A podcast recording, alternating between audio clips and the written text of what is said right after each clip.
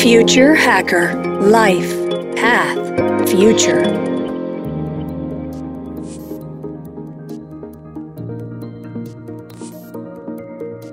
Olá pessoal, bem-vindo ao Future Hacker. Meu nome é André Chaves e temos aqui uma convidada muito especial, que é a Viviane Paladino.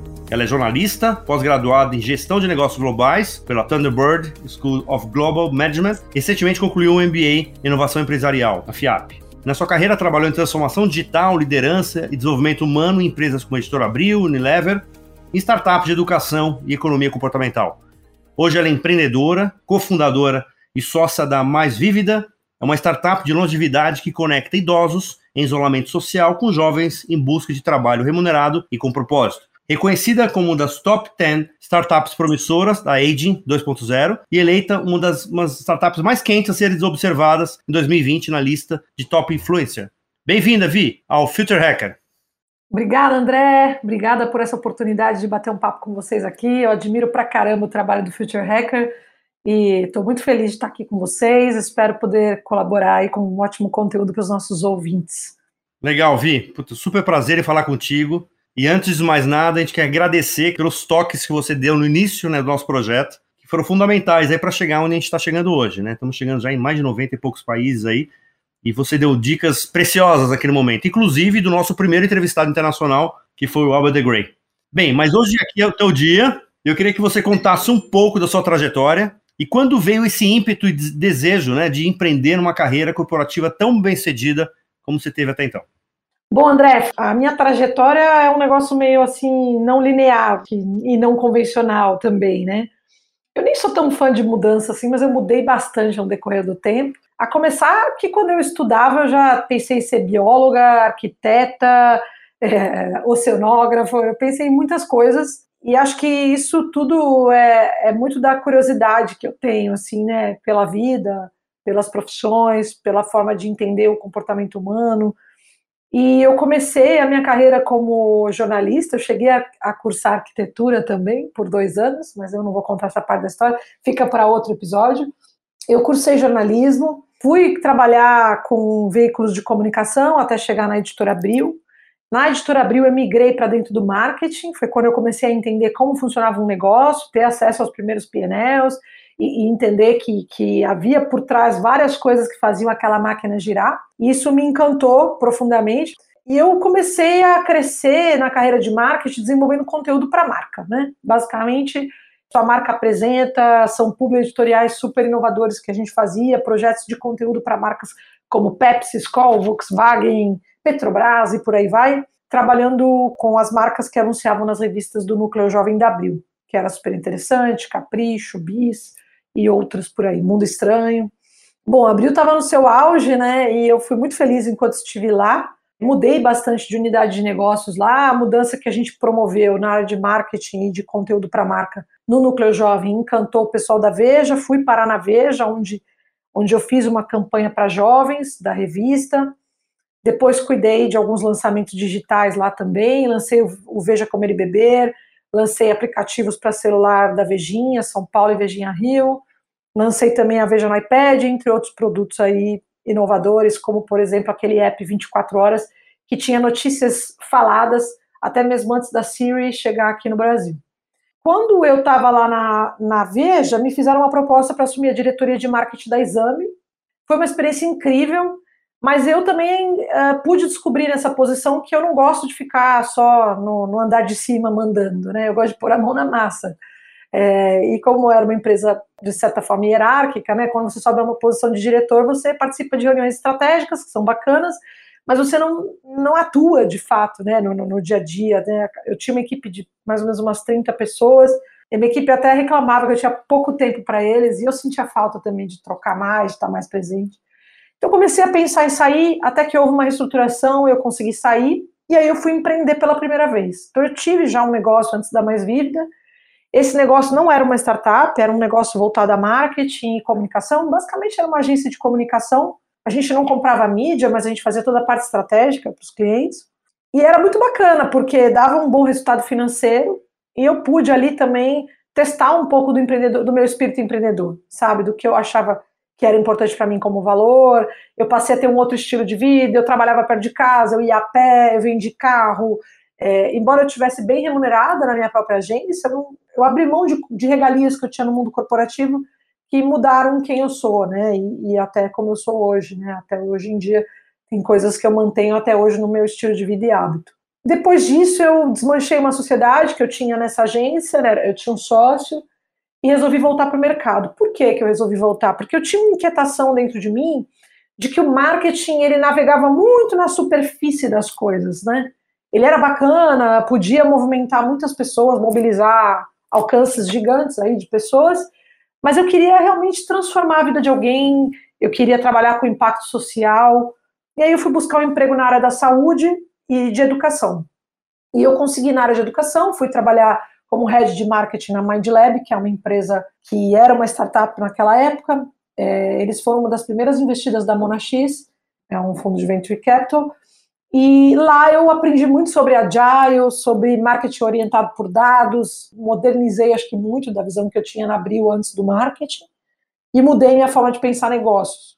E de lá eu fui para a Unilever, é, a convite da Unilever para assumir uma área nova que eles estavam lançando lá, que era uma posição global, era uma área planejada pelo global, que haveria em todos os países, e essa área era uma área voltada a digital marketing, principalmente social media e conteúdo.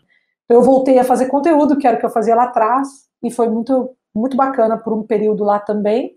Embora eu acho que também nessa experiência tenha percebido que eu não sou mais o peixe do aquário, assim, né? Eu não consigo ficar dentro de uma corporação fechada, não é meu perfil. O perfil é mais empreendedor. E a Mais Vívida estava sendo incubada nesse momento, uh, em 2019, quando eu estava na FIAP fazendo meu MBA de inovação. E lá eu conheci meus sócios e a gente começou a fazer o que, a, o que seria Mais Vívida é, mais à frente. E agora estamos aqui empreendendo com uma startup que já tem, vai fazer três anos de vida em maio desse ano, que na pandemia precisou se virar nos 30, né? Porque eu atendo idosos, então foi um público muito afetado durante a pandemia. E é isso, assim, não sei se você quer que eu já fale da Mais Vívida ou quer me fazer outras perguntas. Muito legal essa trajetória, adoro trajetórias heterodoxas, adoro. Talvez eu me espelhe um pouco nisso. E eu queria falar que você falasse um pouco exatamente da startup, né, da Mais Vívida, essa preocupação relacionada à saúde e bem-estar, né, de, do familiar idoso, assim. Eu queria só saber, isso foi algum insight de, de mercado que você olhou ou você, teoricamente, foi inspirada em algo familiar? Acho que uma mistura das duas coisas, André, porque é, muitas pessoas nos fazem essas perguntas de como nasceu, como surgiu. Eu acho que não teve só um momento eureka, assim, teve um repertório dos sócios, familiares. Eu, no caso, a minha avó, em 2016 ou 2017, ela foi diagnosticada com Alzheimer e começou a se afastar das atividades do dia a dia dela, então eu me aproximei muito dela nesse período para ajudar. Eu estava empreendendo, como eu falei pela primeira vez, então eu tinha horários flexíveis, então eu ia muito até a casa dela, ia procurar saber o que, que ela estava fazendo, como que a vida dela estava sendo naquele momento. E ela sofreu muito quando ela precisou abandonar as atividades de rotina dela, né?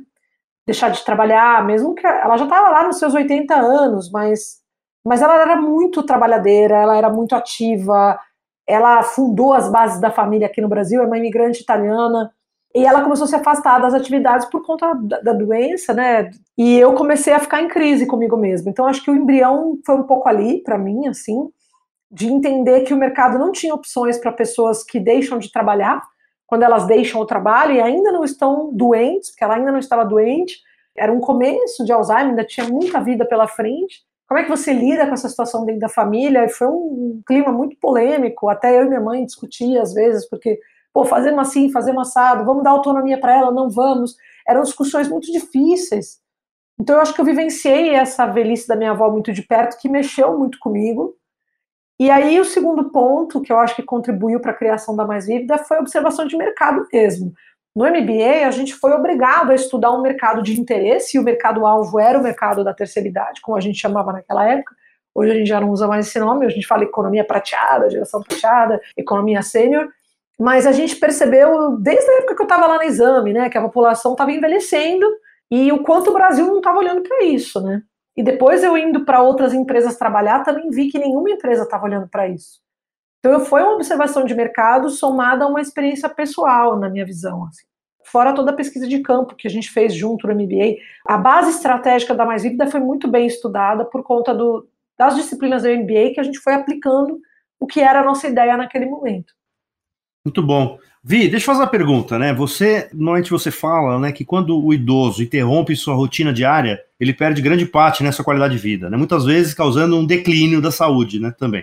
E os cuidadores não são preparados, não são capacitados para assumir essa parte dessa rotina. Qual seria o profissional que poderia ocupar esse papel de garantir a qualidade de vida do idoso de forma produtiva? Existe esse perfil? Quem é esse profissional que pode cuidar do idoso no momento que ele exatamente já está numa uma fase já avançada de vida, ao mesmo tempo ele não está doente, etc. Quem é que vai ocupar esse espaço? Eu acho que existem poucas opções, assim. Agora tá, estão surgindo outras. Mas era, esse era justamente meu questionamento naquela época, né? Se você não tem um profissional de saúde ali, o que, que você tem? E foi aí que a gente criou a ideia dos, dos jovens visitarem os idosos de forma remunerada para ocupar o tempo deles de uma forma útil e saudável. Mas acho que tem um ponto principal aí, que é a questão da socialização. Eu costumo dizer que a gente deveria socializar igual a gente toma remédio. Né? Você vai lá, acorda de manhã, toma uma pílula e à noite toma outra pílula antes de dormir, você deveria ter encontros marcados semanais ou diários com seus amigos, entendendo a socialização como parte de um tratamento da sua saúde, porque é fundamental. Existem vários estudos mundiais que tratam disso já, a gente leu muitos estudos antes de chegar na fórmula da mais vívida. Então, tem algumas iniciativas ao redor do mundo. No Brasil, eu destacaria algumas startups que estão surgindo agora com modelos parecidos com o que a gente começou lá atrás. Hoje a gente está mais focado em educação de tecnologia, vou falar disso mais para frente. Tem algumas possibilidades aí. Você tem, se a gente fosse resumir, poderia dizer que temos duas vertentes. Você tem profissionais de saúde que não vão necessariamente estar ali eh, administrando medicamentos e coisas do tipo que é o que o cuidador faz, por exemplo, um TO, né, um terapeuta ocupacional, ele exerce muito esse papel de ser um, um companheiro que leva atividades de desenvolvimento também cognitivo para esse idoso naquele momento que ele está com tempo com tempo disponível, né, e não está mais trabalhando. E existem também algumas empresas que estão começando a trazer esse conceito de um, um acompanhamento mais profissional, né? Que seriam concierges, seriam acompanhantes mesmo, pessoas que vão para fazer companhia. Muitas vezes são outros idosos ou outras pessoas maduras também que estão levando esse idoso para o teatro, para o cinema, né? Então tem a vertente de saúde, tem a vertente de profissionais que não são de saúde, mas que podem ser uma companhia qualificada para aquela pessoa.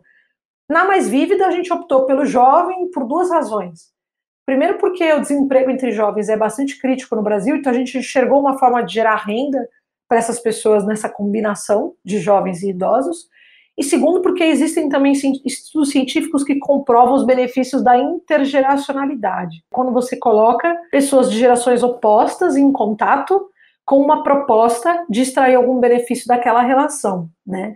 E, e os estudos mostram que melhora de bem-estar, melhora de desenvolvimento cognitivo, sentimento de pertencer a uma sociedade, quando eu estou ali me relacionando com o jovem, redução de sintomas de estresse, depressão, e por parte do jovem também, isso que é bacana, né? Porque ele começa a trabalhar, aquilo vira um trabalho para ele, então ele tem uma redução de ansiedade também nesse sentido, além da gente também desenvolver habilidades socioemocionais desses jovens, porque na hora que ele está ali com aquele idoso, ele tem que reprogramar a forma como ele costuma fazer as coisas.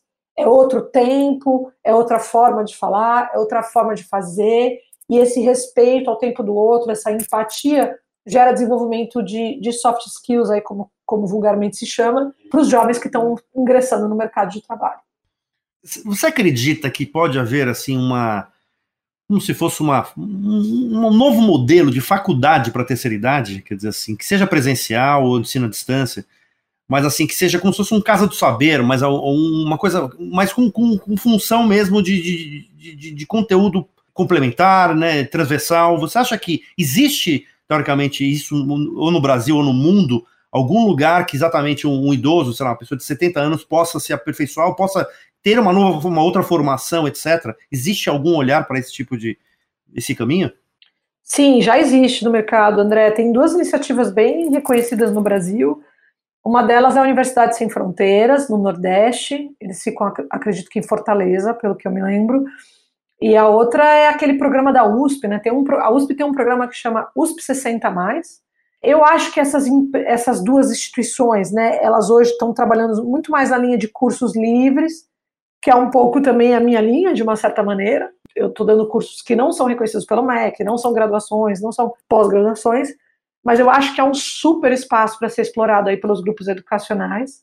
A gente vê oportunidade, inclusive a gente se reúne uh, de tempos em tempos com um grupo educacional que se interessou em fazer um piloto com a gente. A gente ainda está acertando como que esse piloto vai acontecer. Quem sabe numa próxima entrevista que eu possa contar mais desse projeto e dos resultados dele. Eu acho que tem um espaço imenso. Essa convenção que a gente tem de que só você na vida é, estuda, trabalha, adoece, morre, isso acabou, né? Isso não, não existe mais, né? E outra coisa, o envelhecimento da população está deixando muito mais velhos do que crianças no nosso país, e esses velhos estão cada vez mais preparados e, melhor, e com melhor qualidade de vida. E quando eu falo velhos, não é pejorativo, não. Eu sei que para quem às vezes de fora está aqui ouvindo, fala, nossa, velho, é porque a gente dá um tom pejorativo para a palavra velho, mas o, o, o, velho não é pejorativo, o velho é velho. Envelhecer, a gente envelhece todos os dias. Então não tem que ter preconceito com a palavra. É, na Mais Vívida, a gente usa uma palavra simpática que é mais vividos, né? Os mais vividos. Por que, que a gente usa? Porque, como tem realmente muito rótulo em torno dessas palavras idoso, velho, a gente encontrou esse termo que os nossos clientes simpatizam e gostam. E, na verdade, são pessoas mais vividas. Quando você olha para uma carteira, para um RG de uma pessoa que nasceu em 1900 e, sei lá, 1930, 1940, ainda é possível 1930? É, possível, né? A gente vai começar a ter os, os agora vão começar a nascer pessoas muito mais centenárias do que a gente tinha antes. Mas você tem centenários nas blue zones aí espalhados pelo mundo. E a idade é um mero documento, né? Assim, o que, que elas são? São velhos, são idosos, mas na verdade, no fundo, são pessoas mais vividas. Você não tem que rotular essas pessoas. Elas viveram mais, têm mais experiência, por isso elas têm muito a ensinar também. E elas querem ainda muito aprender. Sabe uma coisa muito interessante, André, no perfil de cliente da Mais Vívida? São os perfis de professores que a gente tem.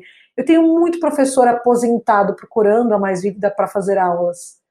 E isso me chama atenção porque a pessoa que decide ser professora, ela tem um apreço muito grande, né, pelo aprendizado, por ensinar, por aprender, porque ensinar também é aprender, né? E, e, é interessante você ver professores que já se aposentaram buscando de novo o aprendizado, né? É muito lindo assim de ver, né? Muito motivador para nós que estamos trabalhando com isso. Não, belo propósito, cara, exatamente, né? Você o que você falou, só num projeto você já está falando dos idosos, né? De ocupação, ao mesmo tempo de melhorar a renda para os jovens, quer dizer, é um projeto muito completo aí, né? Pessoal, a gente vai finalizar aqui o primeiro bloco, a gente vai para o segundo, vamos pisar um pouquinho no futuro. Eu vou explorar um pouco o teu conhecimento aí do futuro e, e também de perspectivas do teu projeto. Pessoal, até logo mais, o segundo bloco aqui, um papo ótimo com a Vi. Até mais. Future Hacker Life Path Future